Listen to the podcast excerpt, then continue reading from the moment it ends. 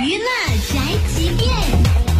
欢迎收听娱乐宅急便。话说呢，这春节档的钟馗伏魔式即将下档了。小编呢，从这部主题如此特色的电影里看出了黑暗骑士、第六感、魔界、魔兽世界等等各种魔幻的即视感，唯独就是没有看到中国元素。哎，这为了炫技而加入海量没有任何意义的动作戏，这动作戏吧，还全部都由 CG 动画人物来完成。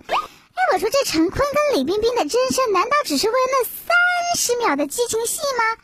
这李冰冰饰演的雪妖，呢莫名的就跑到了钟馗的房间。哎，我说你是在别人家蹭暖气吗？对了个诗就开始洗澡缠绵了。这洗着洗着吧，雪妖就问话了，钟馗呢就回了句。人妖殊途，亘古不变。所以呢，雪妖瞬间就崩溃了。这千年的修行呢，就换了这么一句话给气跑了。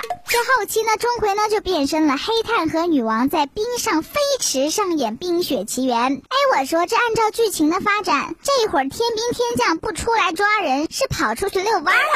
小编不表态。作为这部网游动画片的配音演员，李冰冰呢，在宣传时却当起了主演的分量，现场激吻抱大腿儿。一旁的陈坤是直冒冷汗。这。四十二岁芳龄的冰冰姐是出演了一部毫无 P 图痕迹的动画哦，秀得了劈叉，下得去嘴是抬得开腿儿，不老女生短短的。以上内容由大嘴播报，不代表本台立场哦。搜索 FM 一零七二，关注电台订阅号，好音乐好资讯，微信在线收听吧。